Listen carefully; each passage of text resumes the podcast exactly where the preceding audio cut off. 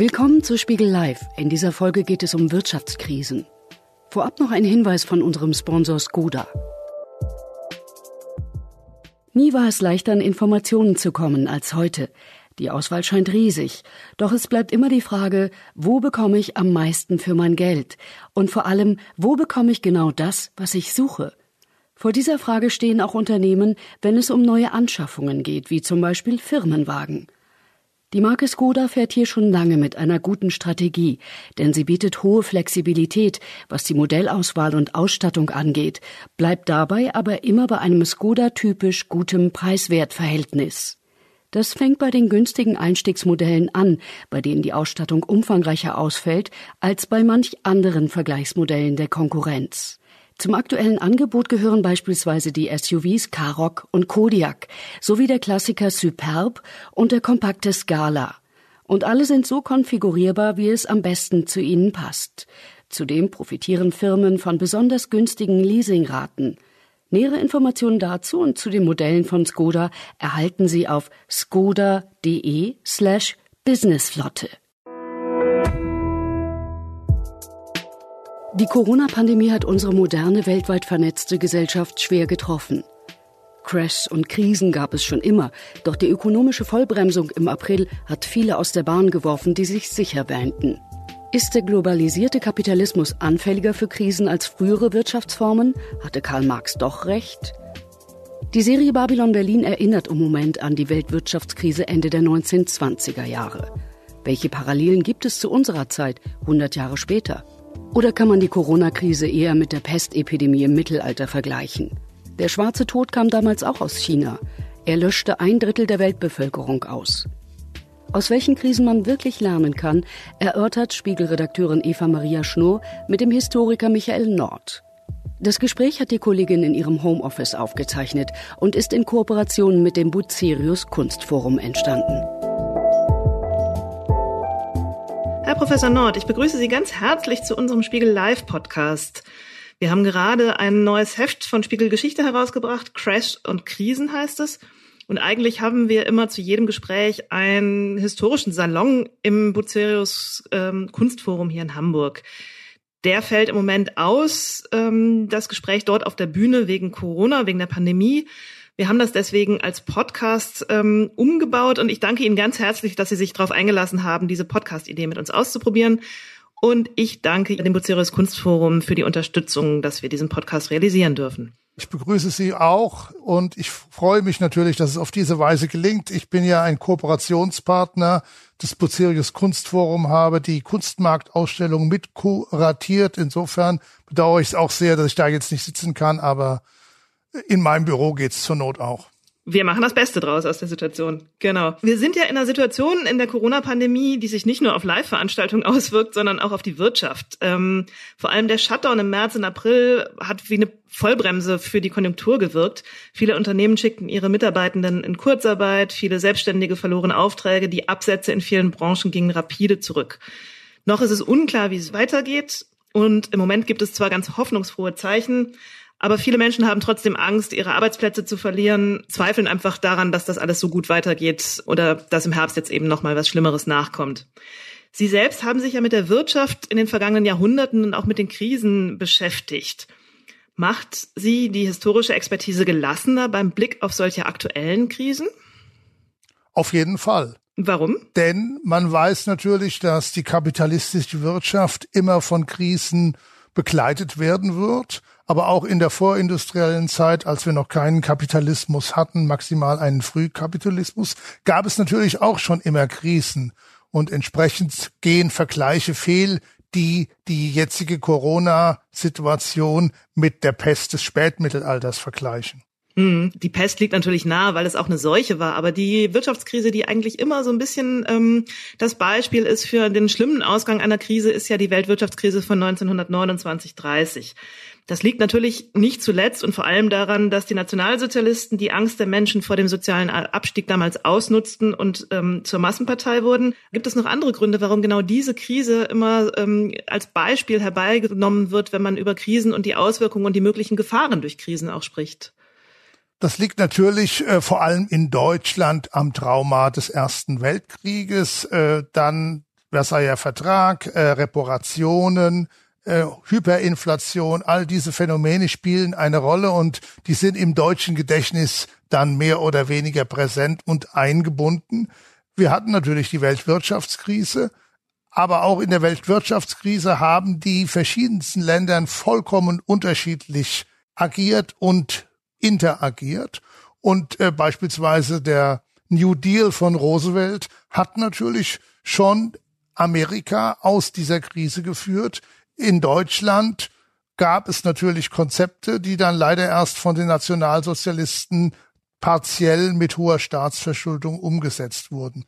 Das heißt, die Weltwirtschaftskrise spielt eine Rolle, aber in der langfristigen Diskussion durch den Historiker würde ich sagen, war sie eine Krise wie viele anderen Krisen auch.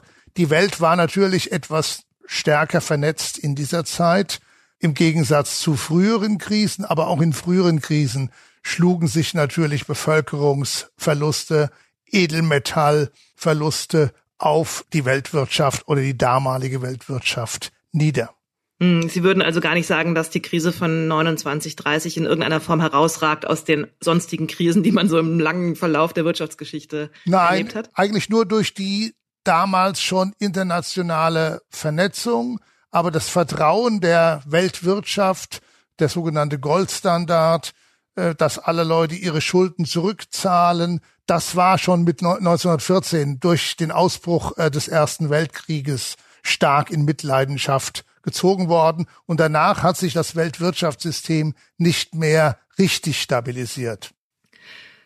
Kann es auch sein, dass wir die Krise deswegen auch so im Detail wahrnehmen und im Gedächtnis behalten haben im Kollektiven, weil das eigentlich die erste Krise war, wo man statistische Zahlen hatte, die über das, was man vorher wusste, hinausgehen? Also man weiß ja sehr genau die Arbeitslosenquote die in Deutschland ja zum Höhepunkt der Krise 1932 über sechs Millionen Menschen betraf. Ähm, eine Quote von 44 Prozent, ähm, in den USA 24,9 Prozent. Ich habe die Zahlen gestern nochmal nachgeguckt. Ist das auch so, dass eben diese Zahlen, die dann auf einmal da sind, ähm, die Wirtschaftsstatistiken, die ja in den 20er Jahren so langsam anfingen, dass die dazu führen, dass wir uns besser an diese Krise erinnern, weil man sie einfach besser messen konnte als frühere Krisen? Ja, also zwei Dinge würde ich sagen. Zum einen kann man die Krise natürlich besser messen oder scheinbar besser messen, aber Krisen wurden auch in vorhergehenden Jahrhunderten unterschiedlich äh, wahrgenommen. Und wenn bei der Pest mehr oder weniger ein Drittel der europäischen Bevölkerung wegstirbt oder sogar mehr, dann äh, fällt das gar nicht so auf, weil es vielleicht statistisch nicht relevant ist. Und auch äh, infolge von Pest äh, gibt es natürlich Arbeitslosigkeit im großen Stil, äh, aber die Wirtschaften sind natürlich noch keine Volkswirtschaften, sondern sie haben regionale Wirtschaften. Und insofern haben wir so eine volkswirtschaftliche Statistik und wir haben dann natürlich die hohen Zahlen. Aber wenn es jetzt nicht den Zweiten Weltkrieg gegeben hätte, würde man wahrscheinlich gar nicht äh, die Weltwirtschaftskrise so in den Vordergrund stellen. Mhm. Dann lassen Sie uns den großen Schritt zurückgehen und einmal den Bogen schlagen in die, in die frühe Geschichte.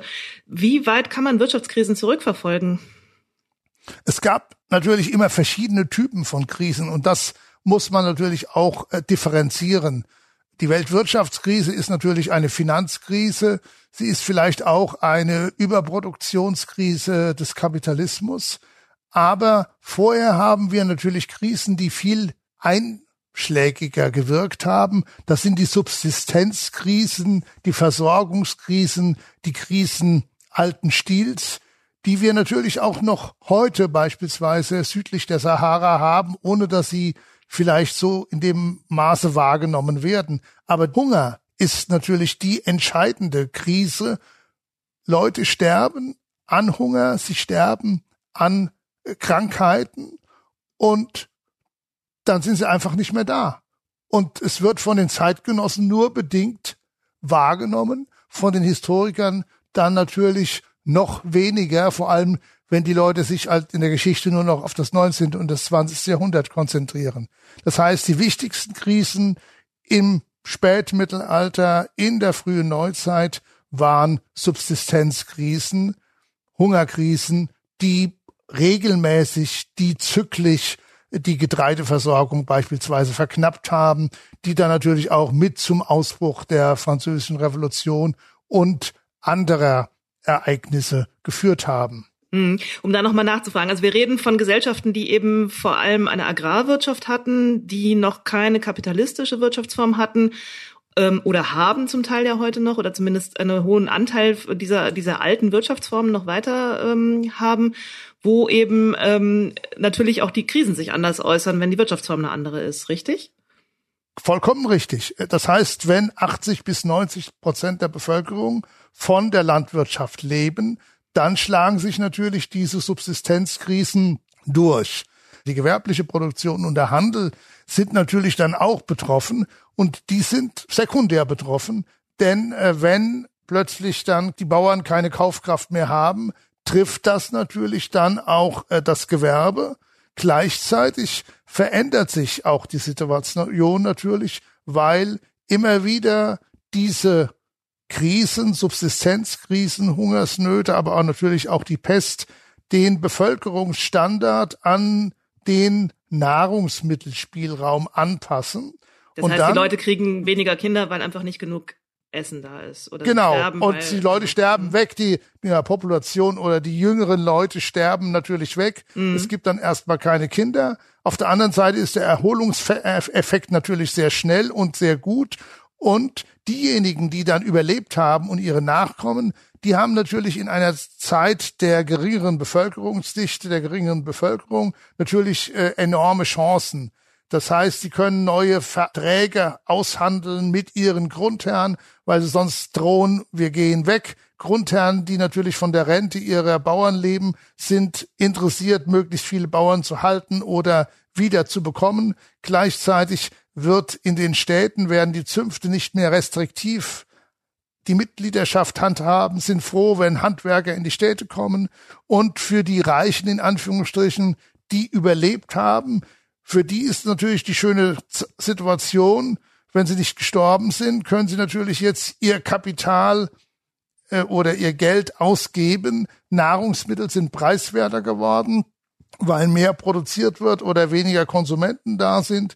Das heißt, es gibt immer wieder Leute, die dann von dieser Krisensituation im äh, positiven äh, Sinne auch profitieren. Krisengewinnler könnte man sagen. Mhm. Das ist ja ein sehr kalter Blick, der fast schon zynisch ist, dass man die Krise und auch gerade ja. eine Hungersnot, wo ja tatsächlich Menschen sterben in großer Menge, also, dass man dort so eine Art, ja, ich sag's jetzt auch mal, äh, klingt auch zynisch, reinigenden Effekt quasi ähm, daraus ableitet. Die Menschen ja, damals dürften das ja nicht so erlebt haben, oder? Doch, äh, ja, leider auch. Und gerade ein gutes Hamburger Beispiel, was ich immer erzähle. Wir haben in den 1490er Jahren ja auch eine Hungersnot in Nordwesteuropa.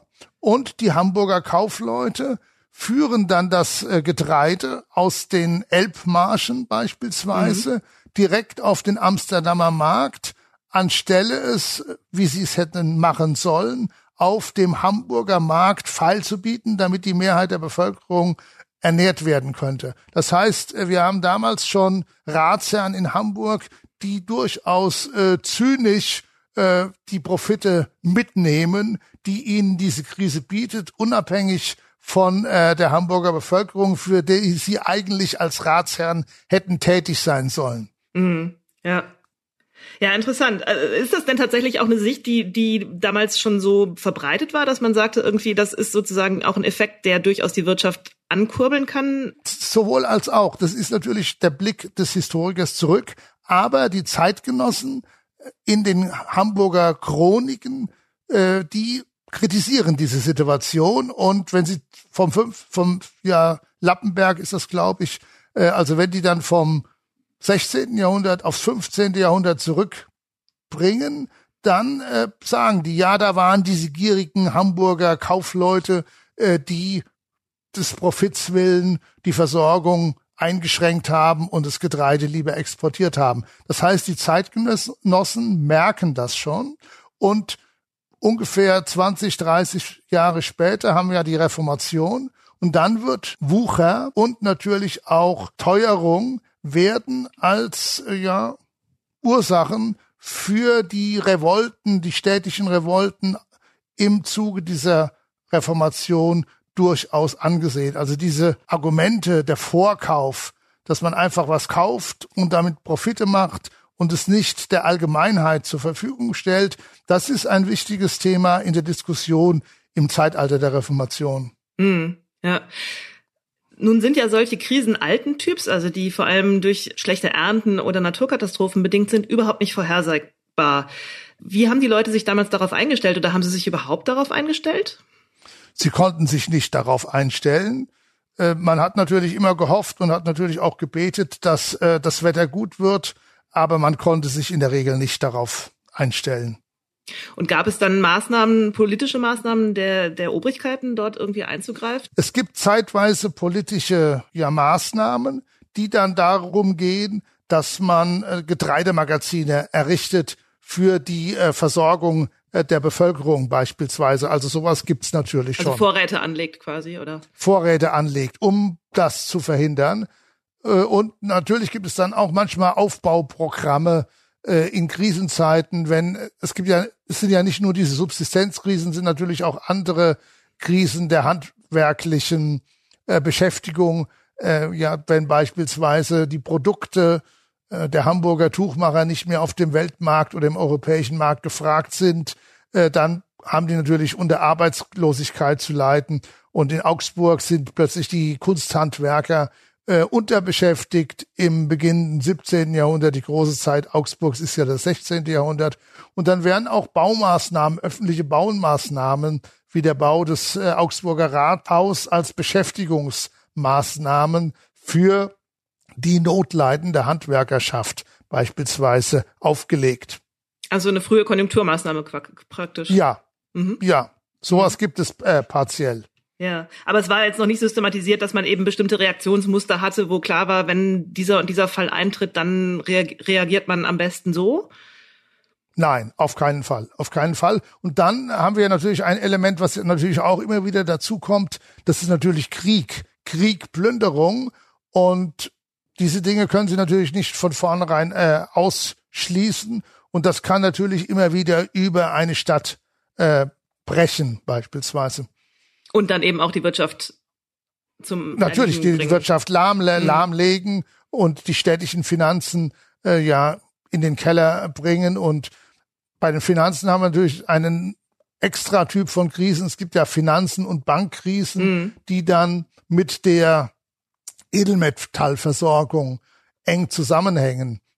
Da würde ich gleich gerne nochmal, genau, da würde ja, ich gleich gerne nochmal einen drauf eingehen. Aber lassen Sie mich ja. noch einmal fragen, diese, diese Subsistenzkrisen, über die wir gerade sprachen, ähm, gibt es Zeugnisse, was das für die Menschen bedeutet hat? Also auch gerade für die einfachen Menschen, wie die damit umgegangen sind? Ja. Haben Sie das eher als quasi Schicksal gesehen, was einfach über sie kam und wo man nichts machen konnte? Oder gab es da tatsächlich auch schon ähm, ja, Wut, Aufstände, ähm, das Gefühl, dass genau. irgendjemand falsche Entscheidungen getroffen hat?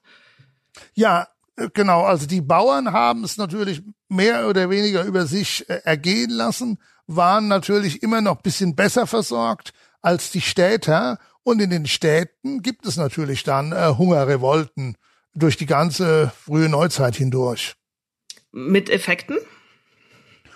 Mit Effekten, äh, dass manchmal dann das Stadtregiment äh, ersetzt wird. Es gibt natürlich dann immer Leute, die diese Chance nutzen, beispielsweise aus dem Handwerkerbereich und die dann versuchen, das patrizische Stadtregiment äh, zu stürzen oder eine Mitsprache in städtischen Angelegenheiten zu bekommen.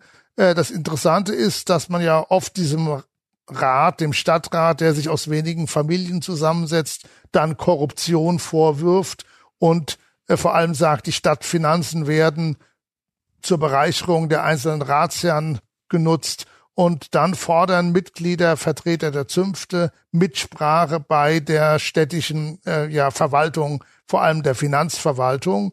Und das sind dann die sekundären Effekte von äh, Hungerrevolten. Mm, dass sich tatsächlich politische Änderungen dadurch auch ergeben. Ja, für mhm. einige Zeit meistens. Ja, das ist ja eine interessante Frage. Da kommen wir sicher im Laufe des Gesprächs noch weiter drauf zurück. Die Frage ähm, haben wir auch in unserem Heft gestellt, wie ähm, diese Crashs und Krisen Revolutionen auslösen oder dann ja teilweise tatsächlich auch Diktatoren befördert haben oder befördern.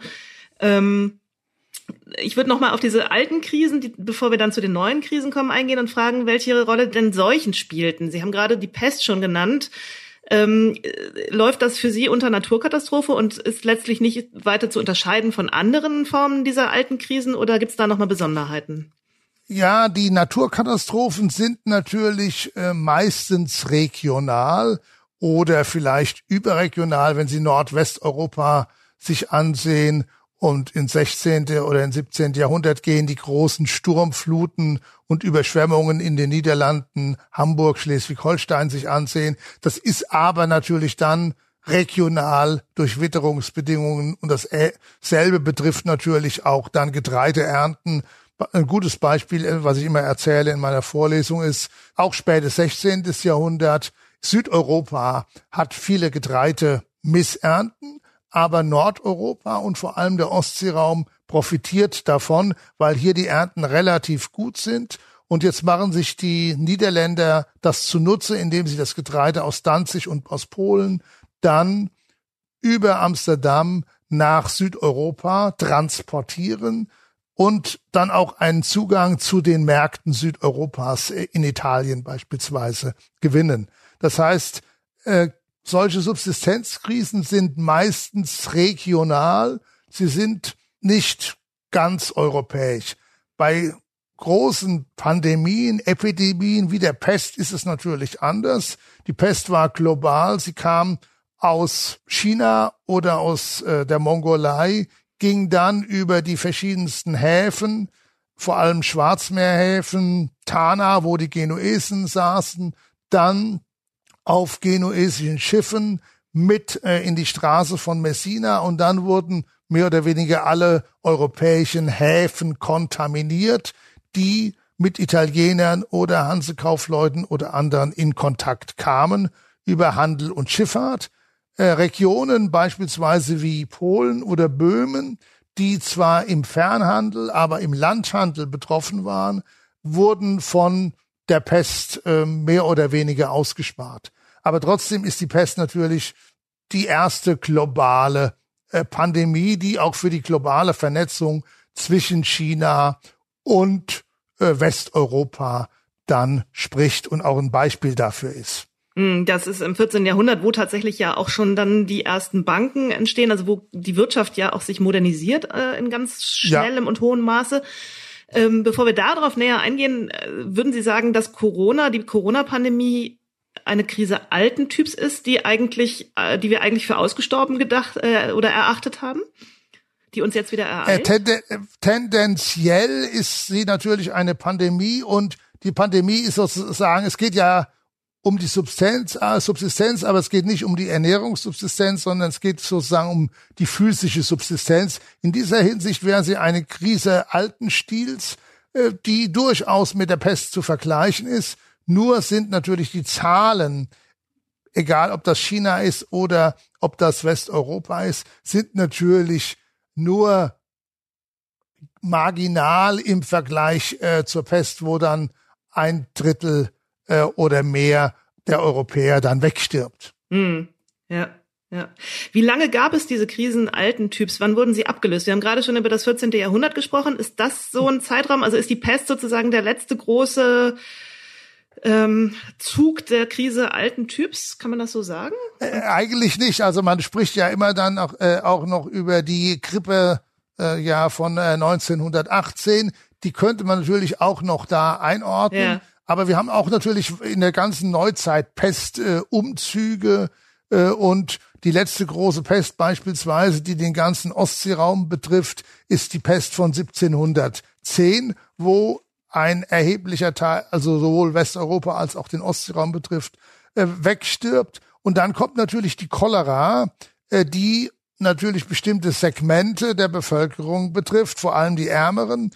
Und 1831 haben wir eine Cholera-Epidemie, die aus Asien kommt. Und dann haben wir natürlich im, auch wieder für die Hamburger interessant, äh, im späten 19. Jahrhundert die große Hamburger Cholera-Epidemie, die mehr oder weniger mit Auswanderungen aus Russland in Verbindung gebracht wird.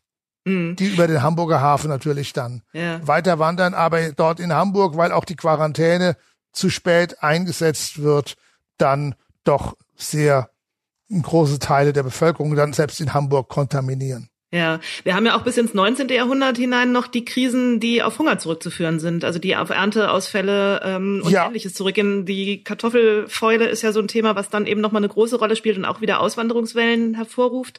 Genau, in Irland beispielsweise. Genau. Das heißt eigentlich, ähm, die Krisen alten Typs gehen weiter und werden dann aber gleichzeitig schon überlagert auch von den Krisen neuen Typs. Da gibt es eine Parallelität dieser verschiedenen Krisentypen. Ja. Kann man das so sagen? Ja, das kann man sagen. Und das ist natürlich gerade diese interessante Situation in Europa, wo Irland mehr oder weniger noch ein, eine Region ist, die agrarisch strukturiert ist. Und gleichzeitig haben sie im sogenannten irischen Mutterland äh, in Großbritannien schon die industrielle Revolution, die mit der Agrarrevolution dann kurze Zeit später für stabile Nahrungsmittelversorgung sorgt. Und spätestens seit der Einführung des Kunstdüngers im ausgehenden 19. Jahrhundert äh, haben wir dann eigentlich hier in diesen Regionen äh, ja keine Hungerkrisen mehr, aber denken Sie an Ersten Weltkrieg, da gab es natürlich diese Hungerwinter, oder denken Sie dann natürlich an die Sowjetunion, als im Zuge von Kollektivierung dann äh, die Ukraine äh, ausgehungert wird in einem erheblichen Maße. Also wir haben schon in Europa natürlich dann noch Hungerkrisen. Hm. Jetzt haben wir viel über die alten Krisen gesprochen. Äh, was sind denn die neuen Krisen? Also was unterscheidet diese beiden Krisentypen? Die neuen Krisen sind eher die Krisen, die man als kapitalistische Überproduktionskrisen ansehen kann. Das heißt, es wird im Kapitalismus immer wieder irgendwann zu viel produziert und dann gibt es Absatzkrisen und ein gutes Beispiel wäre sozusagen hier die deutsche Autoproduktion, die sich natürlich eigentlich permanent in Überkapazitäten und als Überkapazitätskrise äh, darstellt und die dann natürlich äh, im organisierten Kapitalismus dann immer wieder mit Abwrackprämien äh, am Leben gehalten wird. Das heißt, das ist ein, ein gutes Beispiel. Wir haben das natürlich aber auch in anderen Bereichen und äh, ein anderer Bereich dieser Krisen neuen Types wären natürlich dann die sogenannten Finanzkrisen. Mhm. Die kapitalistische Wirtschaft oder dieser Frühkapitalismus entwickelte sich eben ja im 14. Jahrhundert. Dort entstanden, also die Geldwirtschaft setzte sich in Europa durch, die ja. ersten Banken entstanden. Ähm, ja. Und es wurde eben von dieser Naturalwirtschaft oder dem, dem eher tauschorientierten, was vorher da war, ähm, ging man ab. Ähm, schon früh gab es dann aber auch die ersten tatsächlich Geldkrisen. Sie hatten das Thema vorhin schon mal angesprochen, die Geldentwertung. Ja, also ja. Fürsten, die merken, sie haben jetzt eben dieses neue Geld, was ja in, am Anfang eben noch einen hohen Edelmetallanteil aufweisen musste, weil ähm, ja um das Vertrauen auch zu sichern und um das Geld stabil zu, die Währung stabil zu halten. Und die Fürsten, die dann ihre Kriegsausgaben oder ihre ähm, höfischen Ausgaben bestreiten mussten und äh, das Geld entwerten ließen, um einfach mehr davon machen zu können. Ja. Ähm, Wieso kann man so schnell auf diese Idee und warum hat sich das Geld trotzdem durchgesetzt, obwohl es so früh schon mit diesen Krisen einherging? Ja, da muss man auch wieder verschiedene Dinge auseinanderhalten. Einmal gibt es natürlich die Überproduktion von Geld. Das wären sozusagen die Fürsten, die ähnlich wie heute unter Industrieunternehmer zu viel Geld produzieren.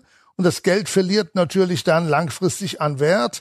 Äh, wenn Sie aber als einzelner Bauer oder als Städter ein Stück Geld in der Hand haben, sehen Sie natürlich nicht, ob das wirklich eine vollwertige Münze ist, wie hoch der Silbergehalt ist, wie hoch der Kupfergehalt ist. Das ist sozusagen eine Seite der Medaille. Die andere Seite der Medaille wäre auch wieder die Verknappung. Wenn kein Edelmetall da ist, dann haben Sie natürlich Probleme, um Transaktionen zu finanzieren. Und erst eine ausgeglichene Edelmetallversorgung, das heißt Silberbergwerke, Goldbergwerke, machen diese kommerzielle, Revolution, wie wir sie nennen, im 14. Jahrhundert möglich. Es ist Edelmetall da, es kann bezahlt werden.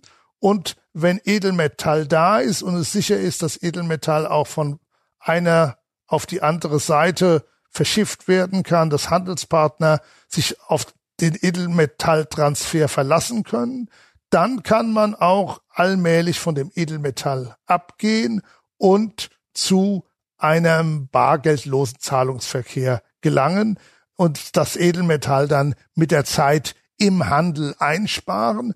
Aber es gab immer Regionen, beispielsweise in Osteuropa oder in der Levante, wo das Edelmetall für den Handel dann in Cash oder in Silberbarren oder Goldmünzen benötigt wurde. Das heißt, wir haben verschiedene Krisen auch dort. Einmal die Überproduktion, die zu Inflation führt, gleichzeitig dann aber auch manchmal die Knappheit, die Edelmetallknappheit, die dann auch den, nicht nur die Transaktionen verteuert, unmöglich macht oder vielleicht auch sogar dann äh, das Bankwesen in Mitleidenschaft zieht. Irgendwann haben wir dann Bankenzusammenbrüche, wenn eine Kreditknappheit herrscht.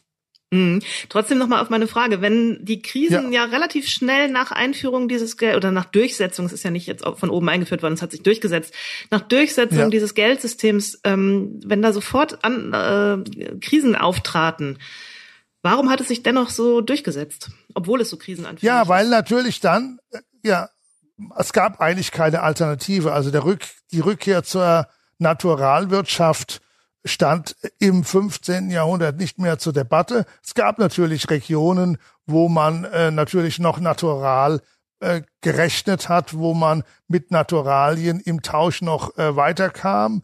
Äh, aber in den hochentwickelten Wirtschaften, vor allem hochurbanisiert in Italien, in äh, Niederlanden, Flandern, auch hier in Oberdeutschland, im Hanseraum, dort war eigentlich Geld nicht mehr wegzudenken, weil sie sonst natürlich nicht Handeln treiben konnten. Äh, die Hanse wäre beispielsweise ohne Geld und Kredit nicht denkbar. Und wenn es dann natürlich Inflation gibt oder wenn es natürlich Krisen gibt, äh, Geldkrisen, äh, Finanzkrisen, dann versuchen die Obrigkeiten der Städte zumindest teilweise diese in den Griff zu bekommen.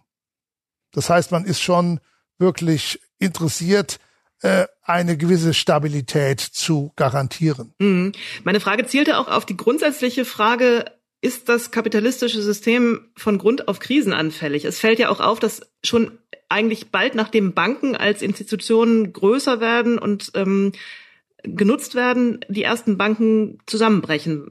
Ja, das auch kann man sagen. Ist es, auch da ist es ja ähm, verwunderlich, dass es so schnell zu den ersten Einbrüchen kommt. Heißt das tatsächlich Klar. dann, dass das ganze System eben grundsätzlich krisenanfällig ist und dass die auch irgendwie dazugehören? Ja klar, Krise, also das äh, kapitalistische System, auch wenn man damals wahrscheinlich maximal von einem frühkapitalistischen oder einem handelskapitalistischen System, das aber nur noch äh, nur wenige Bereiche der Bevölkerung damals betraf, ist immer krisenanfällig. Und in der Stadt leidet man zum Teil an Hunger noch, wenn die Nahrungsmittelversorgung nicht funktioniert. Sie leiden in der Stadt an Seuchen und äh, die Kaufleute leiden dann durchaus an Edelmetallunterversorgung oder Überversorgung. Und dann wird von der städtischen Obrigkeit das Thema Hunger ins Spiel gebracht. Manchmal oder in vielen Fällen gibt es dann diese Getreidemagazine, Getreidehandelspolitik. Andere Städte kümmern sich natürlich um ihre Klientel, die Kapitalbesitzenden beispielsweise. Und dann wird natürlich reglementiert, dass äh, wie Banken äh, zu agieren haben. Wird so ähnlich wie heute werden die Liquiditätsvorschriften äh, verändert und das Ganze funktioniert erst richtig, als dann die Städte selbst eine Art von Wechsel- oder Zentralbanken etablieren in äh, Venedig äh, beispielsweise oder später in den Niederlanden, ganz später Bank of England, die dann dafür sorgen, dass sowohl Kredit reguliert ist, dass das Münzwesen reguliert ist und dass Spekulationen zumindest sich in Grenzen halten. Denn mit dem kapitalistischen System ist natürlich immer Profitgier verbunden.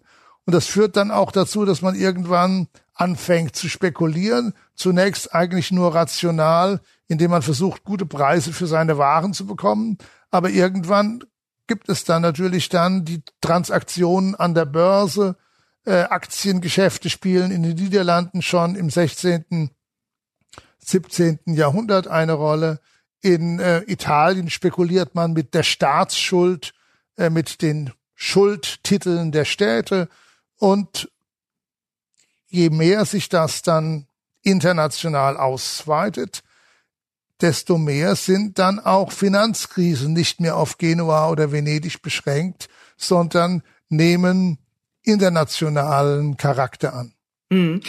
Auch da würde ich jetzt gerne nochmal nach der Wirkung dieser Krisen auf die einfachen Leute fragen. Also die Bankenkrisen waren am Anfang eine Krise, ähm, die Bankenzusammenbrüche betrafen Handelshäuser, ähm, betrafen den Handel an sich, aber, aber eher weniger die, die einfachen Leute. Während die Geldentwertung dann ja so zumindest im 17. Jahrhundert schon auch ähm, die Leute ganz massiv in ihrem Alltag betraf, oder? Ja, ja, auf jeden Fall, auf jeden Fall. Geldentwertung ist ein Thema, äh, das aber auch interessanterweise Leute unterschiedlich äh, betrifft. Äh, auch, wir haben ja die Diskussion schon im 14., 15. Jahrhundert in Frankreich und der normale Bauer oder der normale Handwerker, für den ist die Geldentwertung so lange kein Problem, solange er mit der Münze, die er verdient, dann etwas einkaufen kann. Wenn aber plötzlich dann äh, der Metzger oder Fleischer, wie er im Norden heißt, sagt, ich gebe für diese Münze dir kein Fleisch mehr oder der Bäcker auch kein Brot mehr dafür verkauft, dann ist sozusagen der einfache Geldbesitzer der Gelackmeierte. In der Regel sind diejenigen aber natürlich stärker betroffen, die größere Kapitalvermögen haben. Wenn sie das Geld sozusagen liegen haben, wird das weniger wert und äh, diejenigen sind am dümmsten dran, die sich von Leuten, sogenannten Aufwechslern, dann das neue schlechte Geld aufschwätzen lassen, indem äh, der Geldwechsler sagt, ja, ich gebe dir zwei schöne neue Münzen für eine alte. Und äh, diejenigen, die das natürlich nicht kapieren und sehen, dass äh, die eine gute alte Münze mehr wert war als die zwei neuen, die sind natürlich die Dummen, aber ein Großteil der Dummen merkt das natürlich glücklicherweise nicht. Es merken dann immer wieder die Staaten, wenn das schlechte Geld dann irgendwann in ihre Steuern und Kassen äh, fließt. Hm. Wir haben aus der Zeit der Kipper- und Wipperinflation um 1620, ja. da passierte ja genau das, was Sie gerade beschrieben haben. Da ja. gibt es ja eine ganze Reihe Flugschriften, die auch dokumentieren ja. ein Stück weit, wie die Menschen damit umgingen, wie die öffentliche Meinung war. Dort ist ja, sehr ersichtlich, dass es schon Unmut gab, ähm, dass man Sündenböcke suchte, also Schuldige äh, suchte. Ja. Ähm, kann man da sagen, es gibt schon eine grundlegend andere Wahrnehmung dieser Krisen, als dann ähm, Hungerkrisen wahrgenommen wurden? Also dass man stärker jetzt auch sieht, dass da Menschen oder Prozesse verantwortlich sind, die auch anders sein könnten? Ja, und das liegt natürlich unter anderem daran, dass sich diese Dinge vor allem im städtischen Bereich abspielen, wo die Medienwelt natürlich schon eine Bedeutung hatte. Entsprechend haben wir halt auch diese Flugschriften. Flugschriften gibt's ja eigentlich erst im großen Stil äh, seit äh, 100 Jahren äh, im Beginn 17. Jahrhundert. Und das heißt, die Wahrnehmung spielt dann eine Rolle. Und das Interessante ist, auch wenn die Deutschen immer mit ihrem Inflationsdrama hausieren gehen, äh, ist das natürlich unter anderem auch dadurch bedingt, dass äh, nicht nur es eine Hyperinflation nach dem Ersten Weltkrieg gab, sondern weil auch sich das in die in das bürgerliche Gedächtnis äh, eingeprägt hat, dadurch, dass Gustav Freitag dann diese Flugschriften ediert hat. Äh, das heißt, wir haben vorher auch schon ähnliche Inflationen gehabt, aber durch die Flugschriften werden sie jetzt neu wahrgenommen und Dabei ist diese Periode natürlich nur eine kurze Periode und anschließend gibt es natürlich auch wieder Staaten, äh, beispielsweise Preußen, der berühmte König Friedrich II., der natürlich seine aggressiven Kriege äh, gegen Sachsen oder Österreich natürlich finanziert mit Münzverschlechterung. Und dann sind natürlich die, die dummen Preußen in Anführungsstrichen, die Berliner Einwohner, wieder diejenigen, die darunter leiden äh, und ja, mehr oder weniger die Kriegsschulden erstmal bezahlen müssen. Ohnehin ist das ja äh, ein, ein Muster auch, was sich durchzieht. Also Staaten, Fürsten, die Kriege führen wollen, merken, dass es sehr teuer ist, gerade auch weil sich ja das äh, Kriegswesen in dieser Zeit auch verändert, weil man platt gesagt Berufssoldaten bezahlen muss, die, ähm, die ihren Sold haben wollen. Und es kommt ja immer wieder zu Staatspleiten. Spanien ist ein schönes Beispiel. Die haben das ja, ähm, Philipp II. hat das ja durchexerziert und immer wieder quasi den Staat in die Pleite geführt, wieder entschuldet ähm, und die nächste Pleite ähm, riskiert. Wie kam das beim Volk an? Also auch die Hofhaltung wurde ja in dieser Zeit immer teurer und aufwendiger, musste finanziert werden. Also letztlich gab es einen enormen Finanzbedarf der, der Fürsten und der Obrigkeiten. Ähm, ja, gab es da schon Protest auch gegen diese gegen diese Maßnahmen, die dann ja letztlich auch äh, allen ähm, von allen getragen werden mussten? Ja und nein. dass äh, die spanische Bevölkerung haben diese Staatspleiten nur bedingt äh, ja interessiert oder auch nur getroffen. Und man muss ja auch diese Staatspleiten dann durchaus in einem Kontext sehen. Das ist eine elegante Art, einfach die Staatsverschuldung zu senken. Das ist eine Schuldenannulierung und äh, diejenigen, die große Kredite nach Frankreich oder nach Spanien geliefert haben, oberdeutsche Kaufleute und nicht rechtzeitig ihr Geld zurückbekommen hatten oder rausgezogen hatten, was natürlich durchaus schwierig war, litten am meisten darunter. Äh, die spanische Bevölkerung litt vielleicht an der Kupferinflation der Münzen, das heißt äh, an Teuerung, aber die Folgen für die Bevölkerung waren bei diesen Staatsbankrotten relativ gering. Anders sieht es natürlich dann in Frankreich aus, wenn die produktive bäuerliche Bevölkerung durch Steuern, sowohl durch Verbrauchssteuern wie die Gabelle, als auch für teilweise durch Vermögenssteuern zur Kasse gebeten wird. Und dann haben wir natürlich auch eine krisenhafte Situation, die Abschöpfung der Produktivkraft oder der Produktivität der Bauern sowohl durch den Staat als auch äh, durch ihre Feudalherren. Und dann haben wir wieder einen Kriseneffekt, äh, den man durchaus auch als äh, ja ein, eine Krise des äh, feudalen Verhältnisses ansehen kann. Auch das Feudalsystem hat immer wieder krisenhafte Züge, wenn die bäuerliche Bevölkerung durch die Feudalherren und den Staat dann ausgebeutet wird. Ja, das Beispiel, was einem da ja einfällt, ist die Französische Revolution, ähm, ja. wo ja die Krise und die auch ähm, die, die steigenden Brotpreise im Vorfeld der Revolution ja. einen nicht unmaßgeblichen Einfluss äh, auf die Revolution selber hatten. Ja. Wie hoch schätzen Sie den. Anteil dieser Wirtschaftskrise auf den Ausbruch der Revolution ein? Es sind eigentlich zwei Sachen. Wir auch eine ganz interessante Situation. Wir haben zum einen eigentlich eher einen langfristigen Konjunkturaufschwung Frankreichs, insbesondere im Außenhandel in der zweiten Hälfte des 18. Jahrhunderts. Äh, die französischen Kolonien produzieren natürlich mit Sklavenarbeit wie wild äh, äh, Kaffee äh, und Kakao und Zucker für den europäischen Markt. Wir haben eine Expansion der französischen Wirtschaft. Gleichzeitig ist der Staat bankrott und er versucht natürlich dann die Leistungsträger, das heißt äh, die Kaufleute, Manufakturunternehmer zur Kasse zu bitten. Und die wollen natürlich sich politisch artikulieren und sind sozusagen gegen diese den, ihren Beitrag, beziehungsweise sie hätten vielleicht einen Beitrag zur fiskalischen Reform geleistet, aber nur mit Mitsprache. Und dann haben sie die große Masse der Bevölkerung auf dem Land, 80 Prozent agrarisch tätig, die unter den hohen Verbrauchssteuern leiden. Und dann haben sie natürlich die Arbeitskräfte in den Manufakturen, die Arbeiter in Paris, die nicht nur unter den Steuern, weil es ja Verbrauchssteuern sind, leiden, sondern vor allem natürlich dann unter den steigenden Brotpreisen. Und diese Gemengenlage, der Druck von unten, die Hungersnot in Paris, die stärkere Belastung äh, der Bauern, die starke Belastung der Bauern und natürlich dann auch der Versuch, äh, die Oberschichten zu belasten. Das ist eine Melange, die dann zur Revolution führt, ohne die, ich vermute mal, ohne die steigenden Brotpreise wäre es vielleicht nicht 89 zum Ausdruck gekommen, aber die Situation hätte sich äh, sicher in den nächsten Jahren äh, ohnehin verschärft. Mhm. Aber schon ähm, ein maßgeblicher Anteil eben dieser wirtschaftlichen ja, ja, ja. Unstimmigkeiten. Mhm. Genau. Ja, das ist der unmittelbare Anlass, würde ich sagen. Ja. Die Strukturen liegen tiefer. Mhm. Ja. Jetzt haben wir viel über die Reaktion der einfachen Menschen gesprochen auf diese Krisen, was natürlich immer so ein bisschen die Sicht mit beinhaltet, dass die irgendwie Opfer dieser Krisen seien.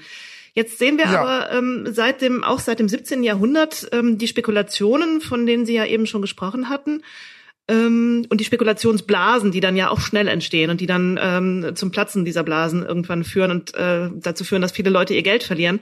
Da waren ja doch auch schon Mittelschichten mitbeteiligt, also, also auch das, was man sozusagen unter den einfachen Leuten ähm, mitversteht ja. zumindest. Die erste dieser ja. Krisen, die dokumentiert ist, ähm, war in Holland die Tulpenkrise 1637. Ja. Ausgerechnet während ähm, der Dreißigjährige Krieg tobte, hat man hat man in Holland ähm, auf Tulpenzwiebeln als Anlageobjekt ge gesetzt. Haben Sie eine Erklärung dafür, warum es a diese etwas ja bizarr erscheinende Anlageform damals gab und dann aber auch, warum da so viele Leute und auch ja relativ viele in Anführungszeichen normale Leute ähm, ihr Geld investiert und dann eben spektakulär verloren haben? Auch eine gute Frage, die auch ein neues Feld sozusagen öffnet. Europa ist natürlich nicht einheitlich und im 17. Jahrhundert sind die Niederländer die führende ökonomische, vielleicht auch politische Macht in Europa. Der niederländische Handel versorgt die ganze Welt. Die Niederländer haben darüber hinaus äh, profitable Gewerbe und sie haben, das beginnt schon ein Jahrhundert vorher, eine große Sparquote. Und diese Sparquote muss irgendwie angelegt werden. Und dann legt man sein Geld zunächst in die Staatsschuld an. Beispielsweise, wenn die Provinz Geld braucht, die Provinz Holland, dann verkauft sie Schuldtitel. Und äh, entsprechend lebt äh, die oder leben die Niederlande oder die niederländischen Provinzen unter anderem schon von der Sparquote neben einer Verbrauchssteuer.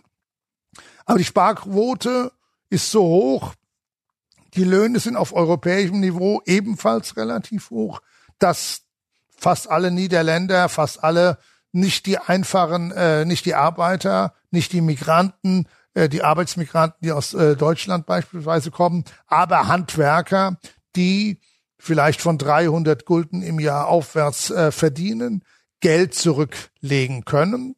Und das investieren sie beispielsweise in Aktien der Handelskompanien Gutes Beispiel bei der Westindischen Kompanie wird Geld auch von den Landgebieten, also nicht von den ursprünglich Beteiligten, am Handel Beteiligten investiert.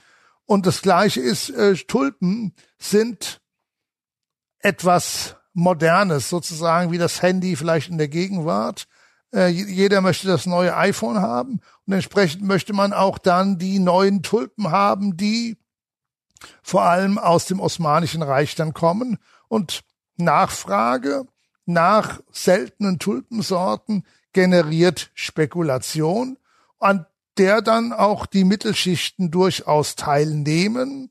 Äh, einige Tulpen steigen dann preismäßig ins Unendliche, aber dann brechen natürlich irgendwann die Preise zusammen. Einige Leute ver verlieren Geld, aber interessanterweise und das wird äh, oft äh, auch bei den Journalisten und anderen, die darüber schreiben, außer Acht gelassen.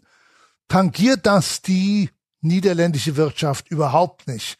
Da ist dieser Anteil des Geldes, der in die Tulpenspekulation gesteckt wird, marginal im Vergleich äh, zu dem Bruttosozialprodukt äh, der Niederländer, wenn man das überhaupt errechnen kann der damaligen Zeit.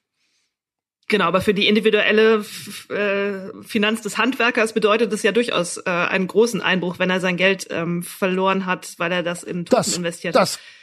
Das gab es, das gab es, aber das waren natürlich ja nicht äh, äh Hunderte, das waren Hunderte äh, und keine Hunderttausende. Also insofern ist die, das niederländische Gewerbe, das damals in einer Aufschwungphase war, nicht davon in Mitleidenschaft gezogen worden, sondern es ist eher so, wie wir das dann beispielsweise auch dann in der Finanzkrise äh, hatten, dass Leute aus Gier jetzt Geld schnell mitzunehmen da spekuliert haben und die, anders als bei der Finanzkrise waren die gesamtgesellschaftlichen Folgen aber marginal. Mm.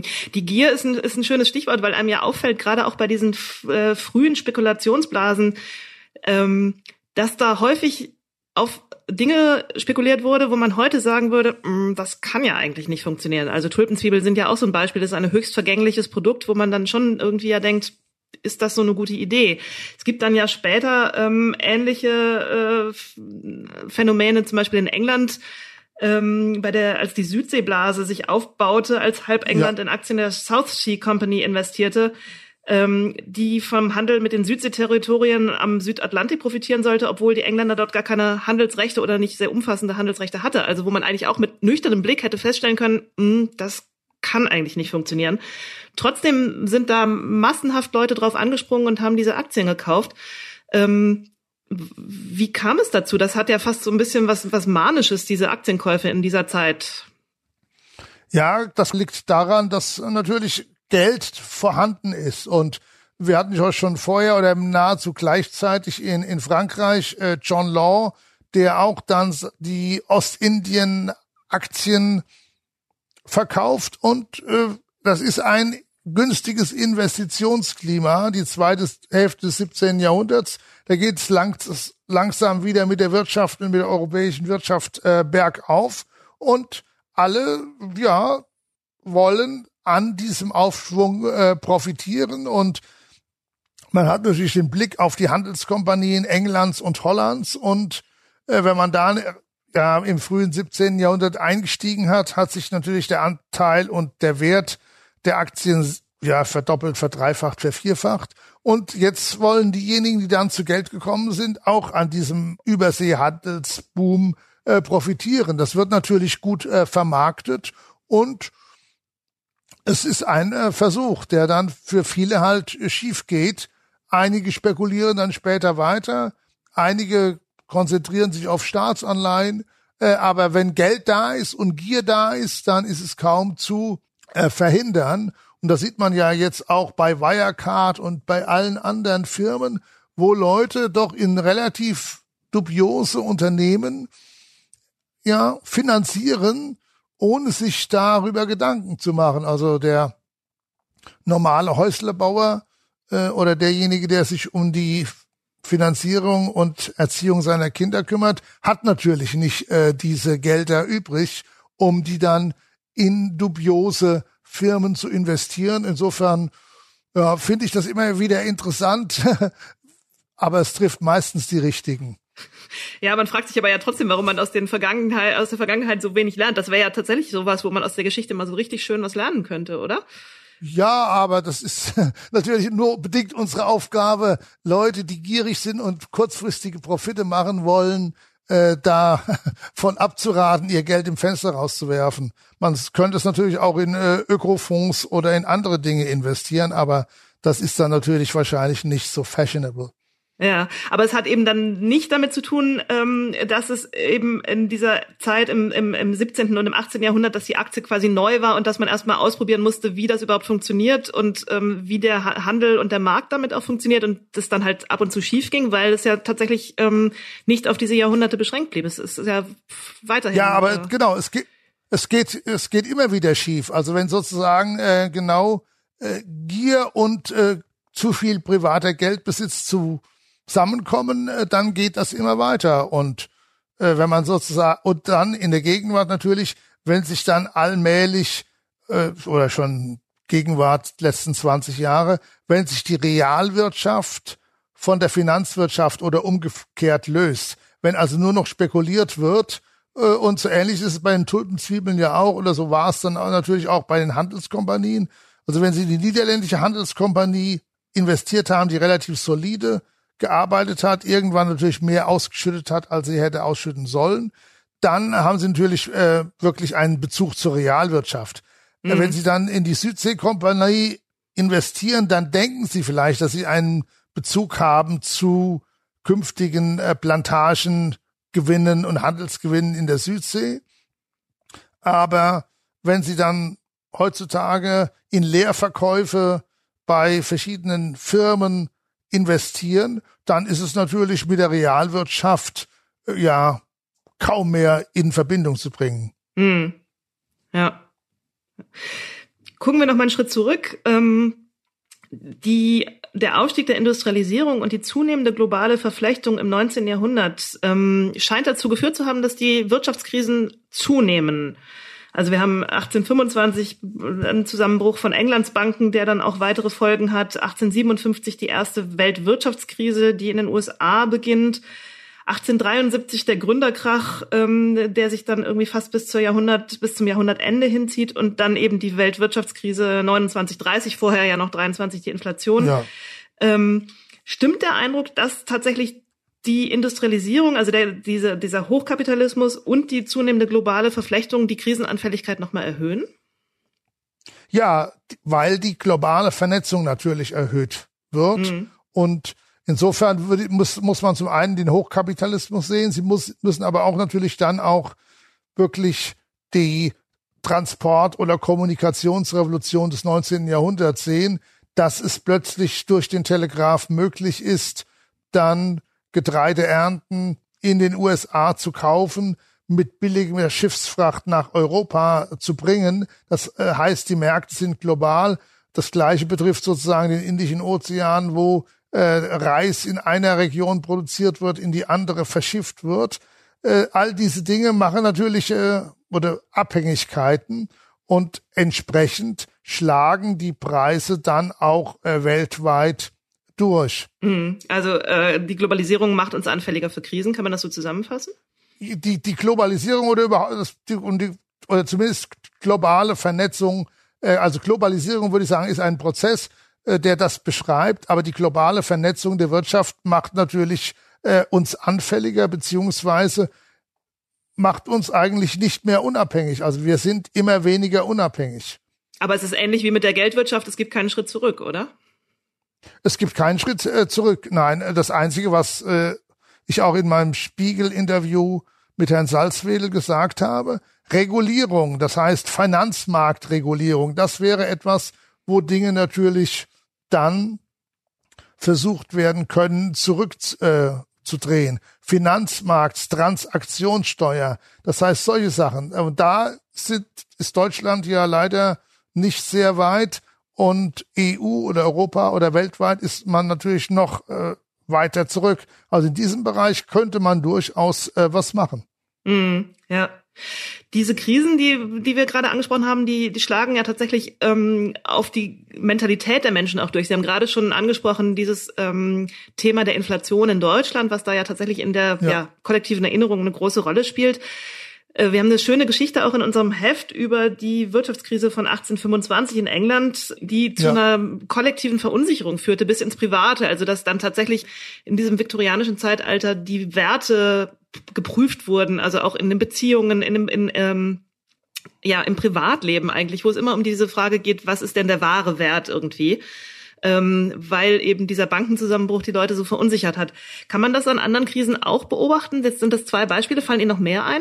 Wo tatsächlich sich Krisen so eine, so eine kulturell-mentale Auswirkung hatten? Ja, meistens für die Besserverdienten, würde ich sagen. Also ein gutes Beispiel ist natürlich die Situation in äh, Florenz, die dann Boccaccio äh, geschrieben, beschrieben hat im Decamerone. Die Reichen ziehen sich auf die Landgüter zurück, so ähnlich wie äh, das äh, auch heute in der Welt wieder der Fall ist im Zuge der Pandemie, erzählen sich Geschichten und ja, das hat dann kulturelle Auswirkungen äh, auf äh, ja, weil die Reichen und äh, natürlich dann Kunst produzieren lassen und so weiter. Sie haben natürlich auch die Pestsäulen. Gehen Sie mal durch Österreich, dann sehen Sie viele Säulen, äh, die natürlich dann äh, Maria und der Kaiserin danken, äh, dass beispielsweise der Pestausbruch äh, glimpflich äh, abgelaufen ist. Also in diesem in der persönlichen Frömmigkeit spielt es eine Rolle. Es spielt natürlich im Verhalten der Oberschichten eine Rolle, die sich versuchen, dort rauszuklinken.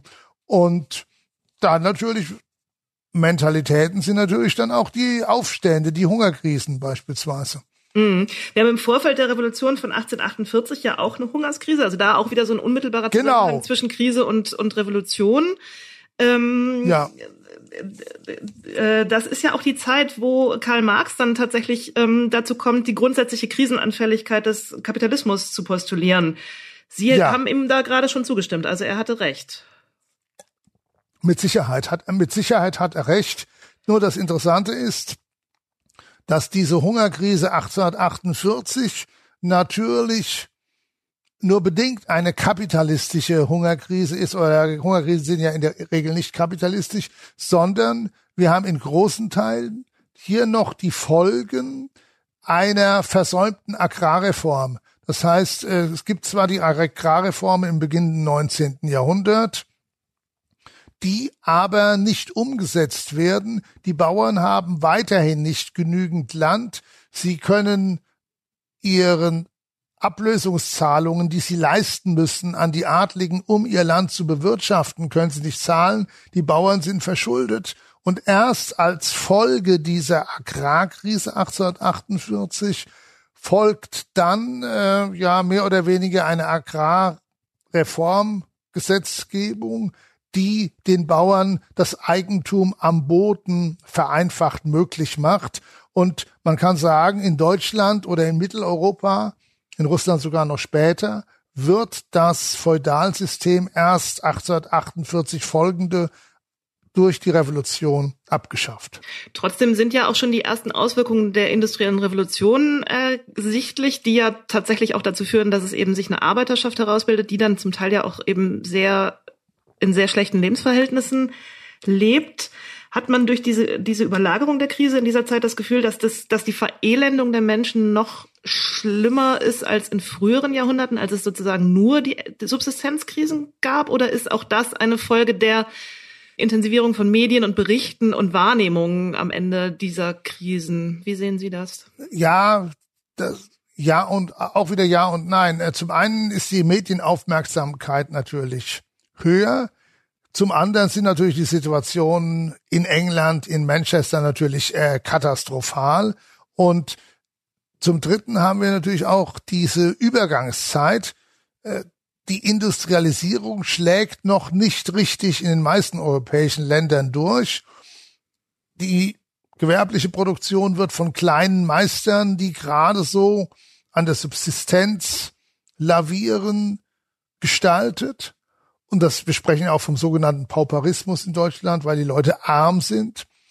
Und erst mit der Hochindustrialisierung in der zweiten Hälfte bietet dann sowohl die Industrie, die Industrialisierung als auch die Industrialisierung der Landwirtschaft genügend Nahrungsspielraum für diese Arbeiterschaft. Hinzu kommt in England ja dann auch schon die Gesetzgebung, die die Kinderarbeit, die Frauenarbeit äh, verbietet und dann natürlich auch so die Arbeiterbewegung, die Schattistenbewegung, die natürlich auch sich um die Verbesserung der Arbeitsbedingungen in erster Linie kümmert. Da wollte ich jetzt als nächstes drauf raus. Tatsächlich, ähm, Marx hat ja eben dann auch nicht nur postuliert, dass die Krisen zwangsläufig sind, sondern dass sie auch zu einer Revolution des Proletariats führen würden. Dazu kam es dann ja weitestgehend nicht. Ähm, ja, daran, ansatzweise in also ansatzweise natürlich kann, Arbeiterbewegung. Es gab schon, es gab ja. schon, es hatte schon Effekte, aber ähm, ja.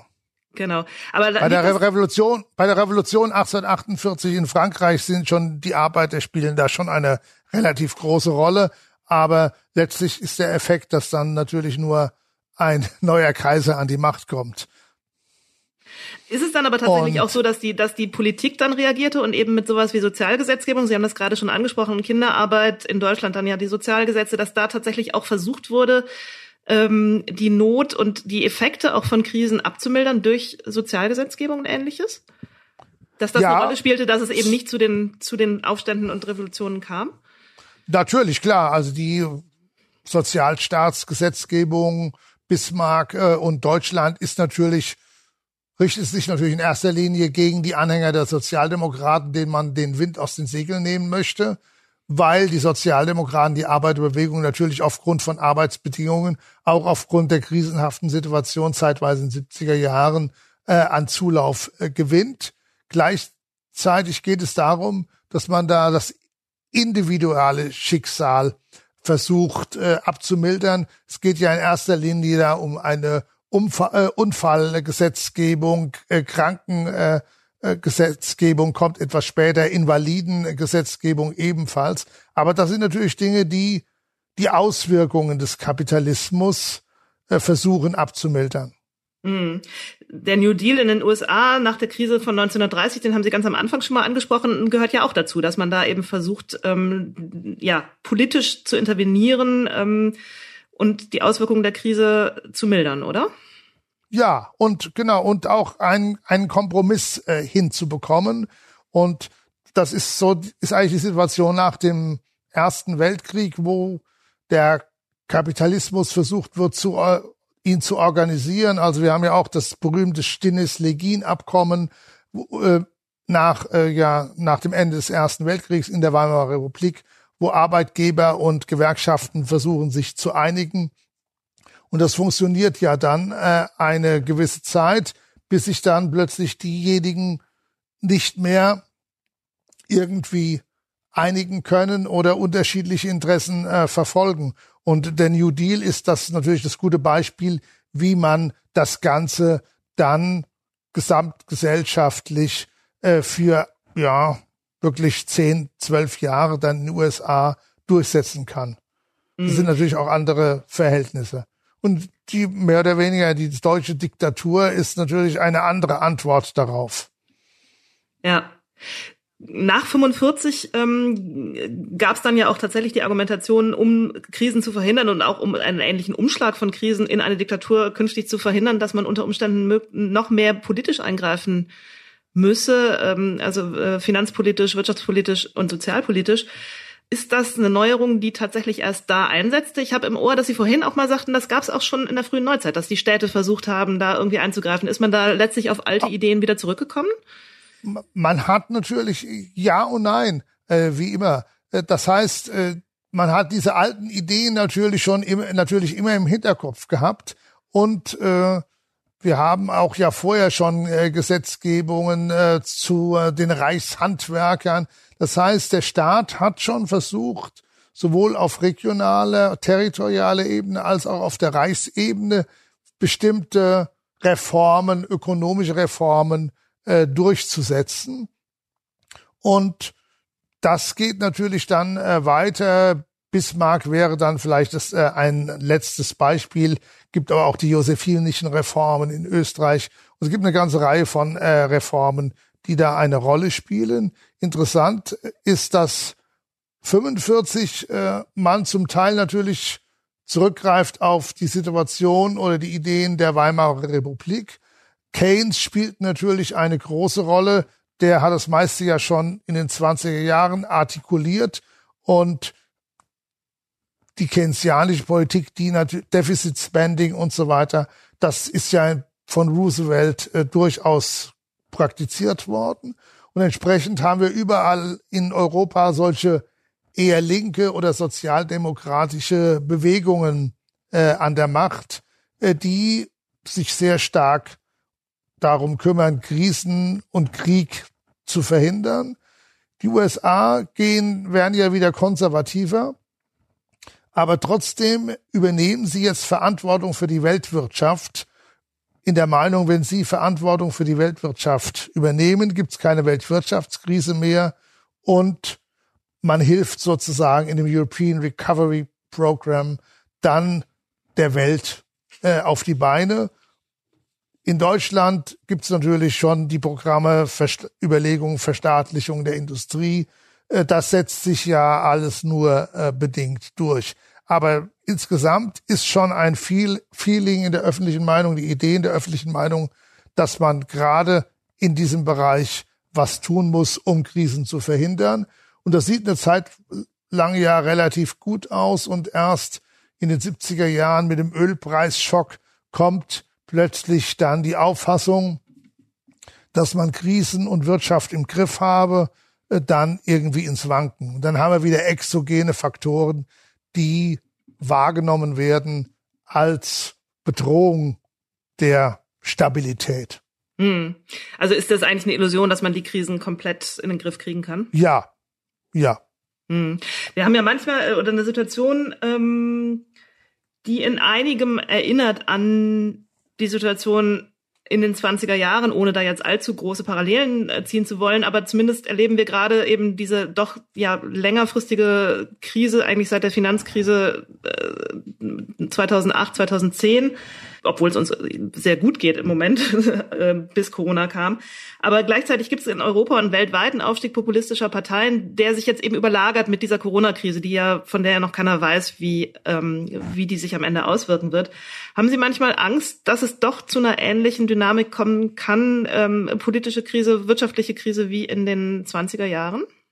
Nein, die habe ich nicht, obwohl ich sozusagen äh, dieses den Aufschwung der Verschwörungstheoretiker ja durchaus äh, mit äh, Bedenken sehe, wollen wir es mal so sagen. Aber da kann man immer nur dagegen wirken. Glücklicherweise ist man äh, doch relativ stabil, aber die Illusionen, die man mal hatte, sozusagen vor der Finanzkrise, nach dem Zusammenbruch äh, der Sowjetunion, äh, der Europäisierung äh, Polens, des Baltikums, äh, der EU-Osterweiterung, äh, die sind leider so ein bisschen desillusioniert worden oder zumindest nicht mehr so spürbar. Und das äh, betrifft mich durchaus äh, selbst äh, negativ. Also das bedauere ich sehr und ich hoffe, dass man da irgendwie gegensteuern kann.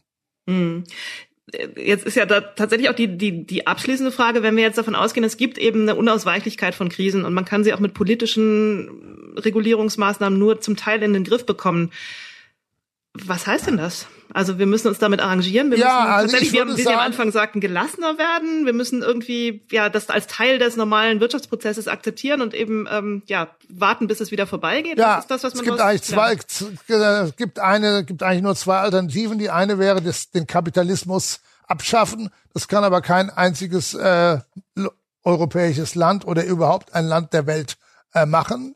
China als ehemaliges sozialistisches Land ist ja ein gutes Beispiel dass man da auf ganz andere Prioritäten setzt.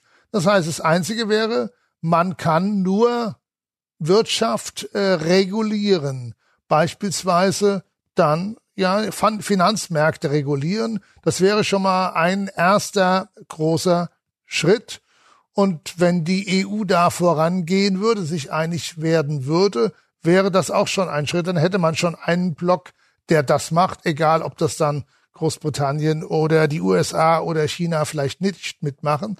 Aber am besten die wichtigen Wirtschaftsmächte Europas gehen miteinander und dann auch natürlich im Gespräch mit den anderen Wirtschaftsmächten der Welt dazu über, ja, wird das zu regulieren, Finanzmärkte zu regulieren. Ein anderes Thema, was wir heute noch gar nicht angesprochen haben. Was natürlich auch eine Krise ist, ist die Klimakrise, die natürlich ebenso ein Riesenproblem darstellt.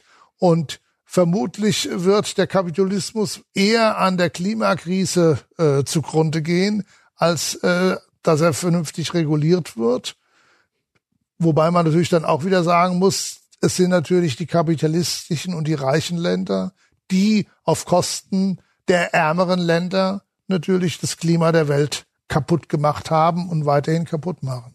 Hm. Jetzt haben Sie am Anfang behauptet, Sie seien gelassen angesichts des Blicks in die Geschichte, was Krisen angeht. Das klingt jetzt gerade nicht so gelassen, das klingt eher alarmierend. Ich bin gelassen, was sozusagen die Erklärung von Krisen aus der Geschichte heraus anbetrifft. Wenn man sagt, oh ja, das wird so wie äh, die Weltwirtschaftskrise.